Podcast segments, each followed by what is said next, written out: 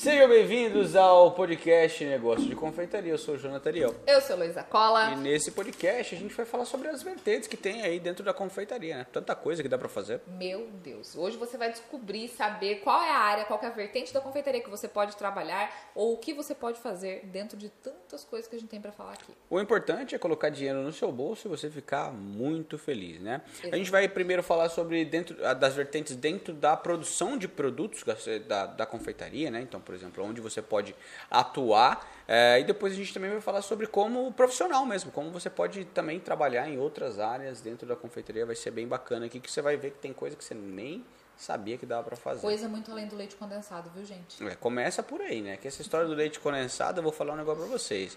Chega, eu, olha, a gente vai falar aqui em, em alguns detalhes que vocês vão ver a, a, mina de dinheiro que tem ali, a mina de ouro que vocês de fato nem vê que tem, gente. Não tem problema nenhum você usar leite condensado. Não, pelo contrário. Mas tem muitas confeitarias que nunca entraram, nunca entrou uma lata de leite condensado lá dentro, justamente por entender e saber dessas outras vertentes que existem. Exatamente. E hoje você vai descobrir. É, no começo a gente vai falar sobre a nossa situação atual, né? Existe as pessoas, né? As pessoas no geral, elas não querem mais ou elas estão se preocupando mais com um estilo de vida mais saudável.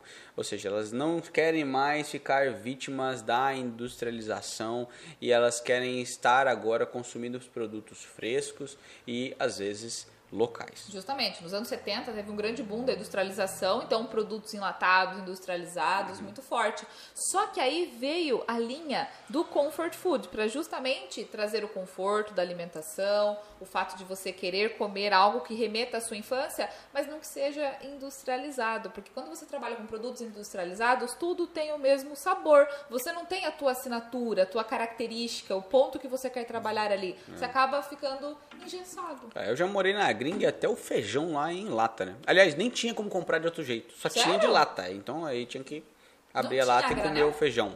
É, e era um feijãozão, assim, grandão. Não tinha granel? Não tinha, não. Eu que eu dei um rolê nos mercados, sabe que, como é que era, né? Caramba. Então, assim, essa é a primeira coisa que você tem que entender, que a gente tem uma oportunidade grande, porque a maior parte das pessoas vai preferir comprar uma coisa... É, é, fresca, feita ali da nossa própria região, do que exatamente comprar. Você não vai ver uma pessoa comprando um bolo congelado da Nestlé que vai vir lá não sei da onde para consumir no final de semana. É muito difícil acontecer. Aqui nos mercados da nossa região tem áreas só de confeitaria e tem vários bolos espalhados assim dentro do mercado que você pode pegar. Mas se você olhar ali a data de fabricação, todos eles estão fazendo o bolo um dia, no máximo dois dias antes, porque sai muito rápido. Então a grande sacada da história é que você poderia pegar esse tipo de cliente que quer comprar uma coisa é, feita ali de forma é, artesanal e tudo mais, mas talvez pela sua falta de capacidade de produzir rápido, entregar rápido e divulgar rápido esses produtos, você não está pegando esse pessoal aí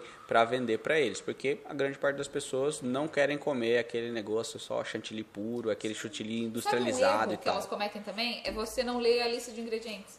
Porque daí se você pega aquele produto e você lê a lista de ingredientes, você vai ver que a única coisa que não tem ali é doce. Tem muitos conservantes, é. acidulantes, coisas para manter o produto de, inteiro. Mas aí você vai comer o que não é realmente, né? Exato. Você vai comer o que foi imposto ali. Exato. Aí o pessoal tá valorizando mais comprar da Dona Maria os produtos, né, do pessoal aí que tá fazendo no dia a dia, do que comprar é, dessas, dessas grandes empresas esses produtos, né? E é bacana porque dá a oportunidade da gente criar também coisas legais. E até tem um podcast onde a gente fala sobre as tendências aí para 2022. Bacana você assistir isso aí também.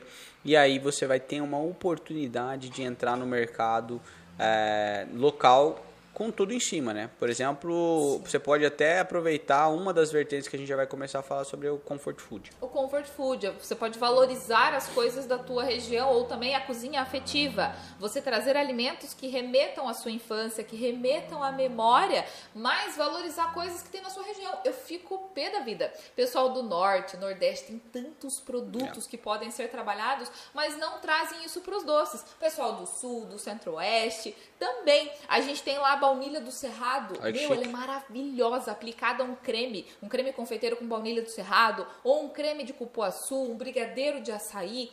Trabalhar os produtos em suma da sua região. Mas não, fica focado ah, no brigadeiro de chocolate, fica focado em coisas que não te diferenciam. Então é legal você trabalhar com ingredientes da sua região e a sazonalidade. A gente já falou sobre trabalhar a sazonalidade aqui, os benefícios que ela traz, justamente por conta dos custos que diminuem custos do seu produto, mas não só isso, faz você ter um produto único, um produto extra. E aí, imagina que legal, né? Eu aqui sou do Paraná, eu e do Paraná, moramos agora no estado de São Paulo.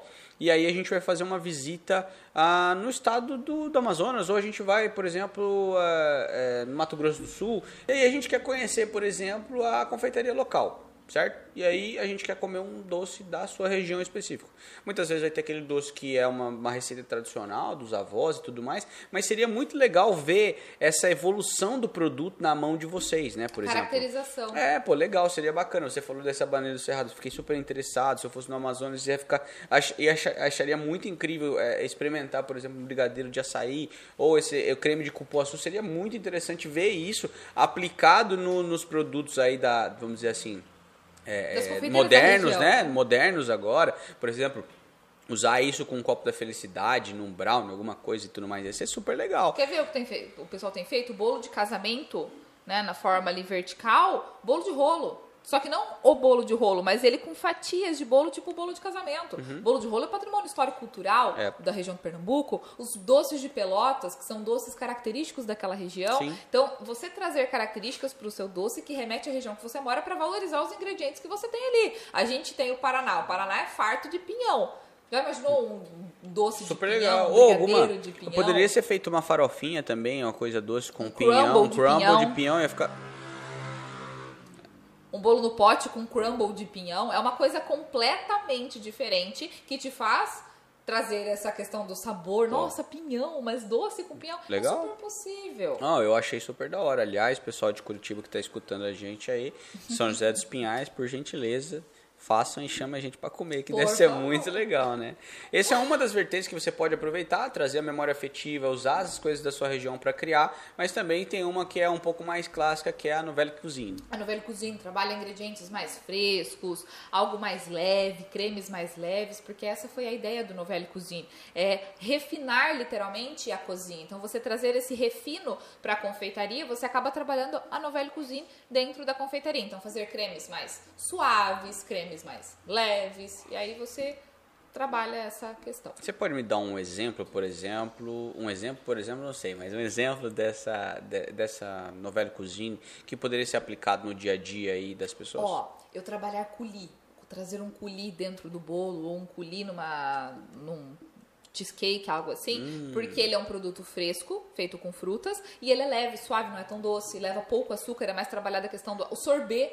É, o próprio colhido dá pra fazer de um milhão de coisas, né? Um Você pode fazer de de, de, kiwi, pode fazer de morango, pode fazer de tanta milhão coisa, de abacaxi e tudo O mais, né? sorbet, que é um sorvete feito somente com a fruta e calda de açúcar. Uhum. É só isso, é literalmente você trabalha o açúcar da fruta e com a calda, de, não leva nada de leite. Então você traz produtos, inova com seus produtos, fazer uma mousse mais leve, com base de sorbet, por Top. exemplo. Nossa, dá pra viajar. Aproveitando que a gente está falando dessa questão do novela cozinha, também tem a questão dos orgânicos, né? Existe um pessoal que está aí, o pessoal do veganismo também entrou agora, que é o pessoal que até a ganhadora do Masterchef do ano 2021 também fez um prato totalmente vegano, lá fez todos os, Um os cardápio processos, vegano né? Exatamente. inteiro. Então, e existe um mercado do, do veganismo enorme aí também, precisando de pessoas gente?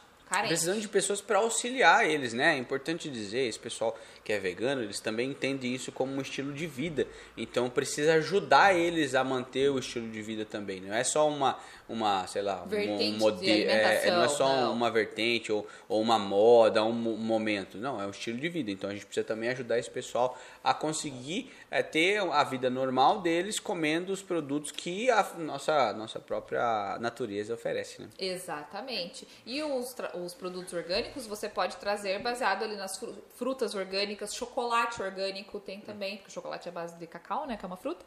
Então você consegue trabalhar com eh, esses elementos. Então fazer um cardápio totalmente orgânico, um cardápio totalmente vegetariano, totalmente vegano. É super possível e isso é uma vertente, é uma tendência que você coloca o preço que você quiser. Exato. Isso, Tem isso é- também. Tem essa questão da margem, que você tem uma margem que é sua e é inegociável também. Como você pode se tornar um especialista somente nessa vertente, cara, você tem um mercado só para você e quem se desponta, né? Quem pega uma, uma coisa que tá sem ninguém, aquela oferta e demanda, não tem nenhum profissional ali oferecendo esse tipo de conhecimento ou fazendo esse tipo de produto, cara, você é é único. Quando você é único, você pode dar o preço que você quiser. Além dos orgânicos, também temos aí a confeitaria saudável, né? Os diets, lights. Diets, lights, é, produtos sem glúten, sem leite, sem lactose. Mas não é porque um produto ele é sem glúten ou ele é sem lactose que ele é light. Não, tem nada a ver. São isso é bem interessante. completamente diferentes. Isso é bem interessante você pontuar isso aí. Por exemplo, a gente tem lá o curso de bolos sem glúten e sem lactose.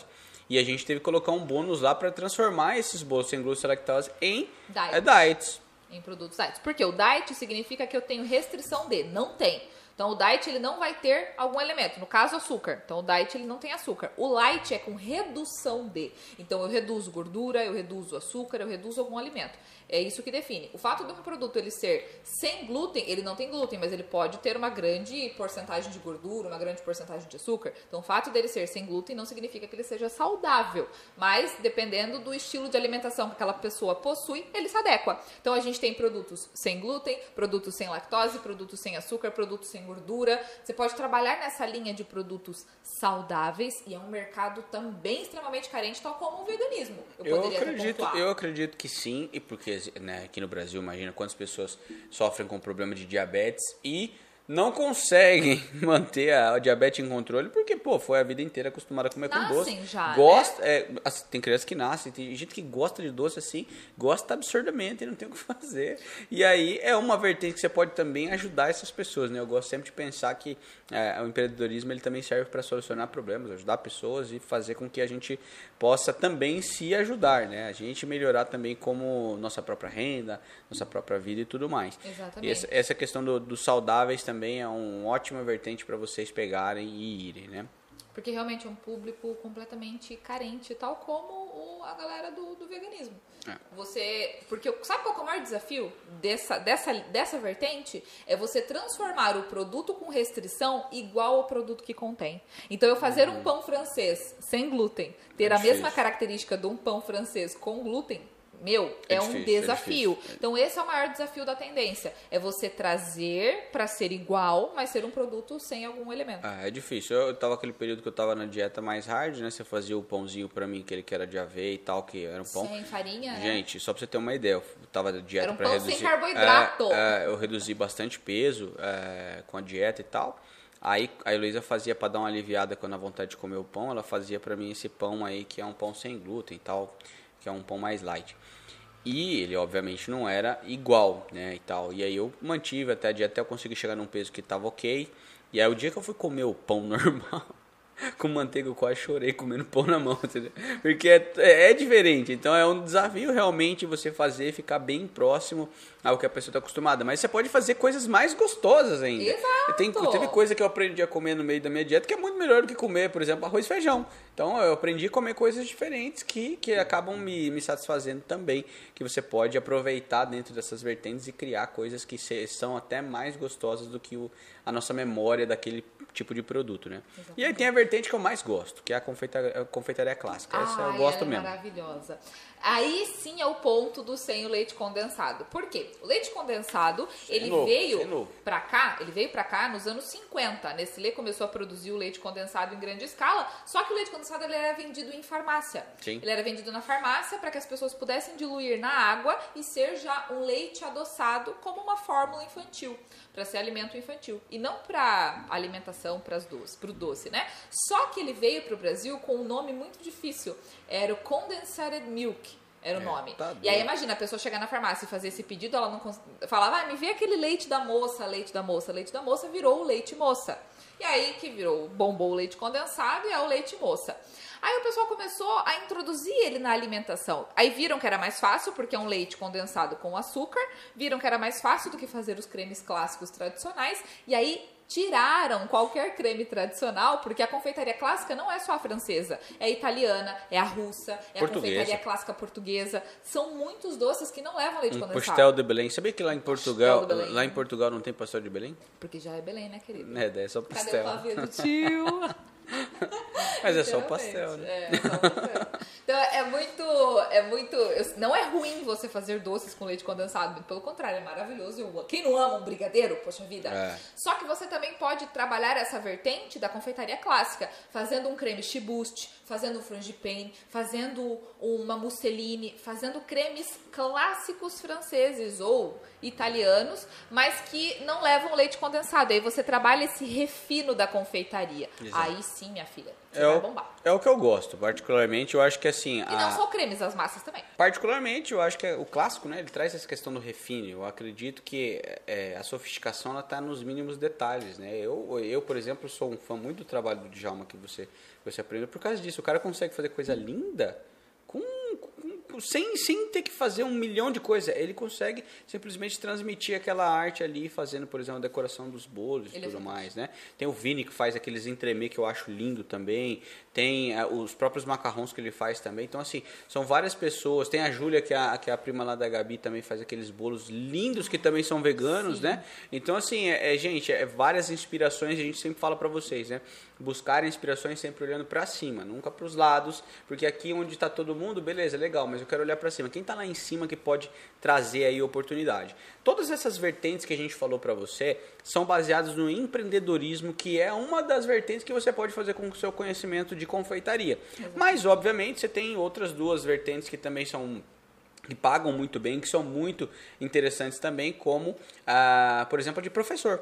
Sim, sim, você pode, depois que você aprendeu que você, porque quando você vai trabalhar uma vertente, você tem que estudar muito. Exato. né? Eu vou trabalhar a vertente do veganismo, eu tenho que estudar muito sobre Pra estilo de vida veganismo. Então, quando você estuda muito, você consegue chegar a um nível que você tem que começar a repassar essa informação para outras pessoas. Então, você aprendeu muito, você tem várias vertentes da profissão que você pode partir também. Eu não posso, é, ah, eu aprendi, eu sei produzir, mas agora eu quero ensinar. Você pode ir para a vertente da didática, ensinar outras pessoas, curso online, curso presencial, abrir uma escola, dar curso na sua casa, fazer uma turma Fazer de quatro, cinco pessoas, dar uma aula na sua cozinha. Não tem problema nenhum. Você limpa um dia, você deixa a sua cozinha só para isso, só para você dar aula. Ou então, é, com consultorias, você entende tão bem daquele assunto que você pode dar consultorias daquela área que você. Uma, uma, Entendeu? uma questão do- do- da parte de professor, você tem diversas coisas que você pode dar aula na parte de professor. Você Nossa. pode, de- de- tem um vídeo que a gente gravou aqui, por exemplo, falando sobre, sobre as tendências agora de 2021. A gente falou sobre vários produtos que você pode dar aula somente daquele produto específico e você ensinar a pessoa a fazer aquilo. Também tem aqui que a gente falou sobre no Velho Cozinha, Comfort Food, Organic Food. Essas coisas que a gente falou aqui também, eu tenho conhecimento profundo sobre isso. Eu também posso dar aula somente sobre esse assunto. Né? Eu acho que assim, é, quando você parte da área de professor, você vai estar fazendo. eu- tem a história do- da caixa d'água, né? Uma caixa d'água com um monte de água parada, a água fica choca. Você não pode fazer nada com a água. A água tem que escorrer, o conhecimento tem que passar de uns para os outros e a gente precisa melhorar. Eu falo sempre da questão da régua, né? Do, da maré. Se a maré subir, todos os barquinhos sobem ao mesmo tempo e aí tudo fica bom para todo mundo, tá? Exatamente. Outra coisa bacana também, já para concluir, tem a questão da consultoria. Básica, existem todos, olha, eu posso falar, não vou falar todos para não ser o chatão do rolê. 90% dos negócios gastronômicos têm falhas de gestão, sejam eles tanto na ficha técnica quanto na formulação de cardápio. E se você entender sobre isso, se você tiver o Info Bakery e você souber sobre fazer suas fichas técnicas, meu, você pode ganhar muito bem dando consultoria somente ficha técnica. E se você souber fazer engenharia de cardápio, você pode ganhar muito bem dando consultoria somente de engenharia de cardápio. É uma outra vertente dentro da gastronomia que também você pode aproveitar muito. Meu, você falou. Dá, dá- outro podcast esse assunto. Porque, ó, você vai lá numa padaria. Uhum. E aí tem a confeiteira que já tá lá há anos, ela trabalha e trabalha receitas dela. Aí essa confeiteira ficou doente ou ela não quer mais trabalhar, Lascou. saiu. Acabou a padaria. Porque todas as receitas estavam na cabeça dela. E aí você vai ficar refém disso? Com certeza 90% dos lugares eles ficam reféns É. sim, porque não sabem, Eu chuto não usam. 90, mas eu acho que até dá mais, gente. Ai, Eu- gente, eu- sim. bem, bem real, assim. Muito, muito dos pequenos, muitos dos comércios, eles iniciaram com um negócios familiares. Então, foi, foi realmente isso que a Luísa acabou falando. Era a receita que estava na cabeça de alguém que foi passando pra frente. É, né? a pessoa acidentou, aconteceu alguma coisa, você perde tudo. Então, por isso que é importante você entender que o conhecimento que você tem, ele pode ser compartilhado com alguém através das aulas, que você vai cobrar para isso, ou então através de uma consultoria, que você também vai cobrar para isso. Então, é o teu conhecimento que você vende, é aquilo que ninguém tira de você, mas que você pode vender. E esse foi o nosso vídeo de vertentes da confeitaria. Espero que vocês tenham gostado do vídeo. Foi bastante coisa aqui que a gente separou para passar para vocês. É, E eu também quero fazer um convite para você. Se você é uma confeiteira ou um confeiteiro que vende mais de 10 pedidos por mês e você está querendo participar de um grupo de assessoria próximo Gente, é um da grupo Heloísa Cola e do seu Jonathan Ariel Silveira aqui, é, onde nós temos um grupo de inovação, de criação dentro da confeitaria. Você pode apertar no link aqui abaixo, uma especialista vai entrar em contato com você para que você, pra gente ver se é o seu momento de participar, não é todo mundo que entra, tá? É. É muito muito importante falar isso. A gente também deixa bem claro que você tem que vender no mínimo 10 pedidos por mês e seja muito bem-vindo aí. Espero que você tenha gostado e é Meus isso aí. amores, um beijo e até o próximo vídeo. Bora.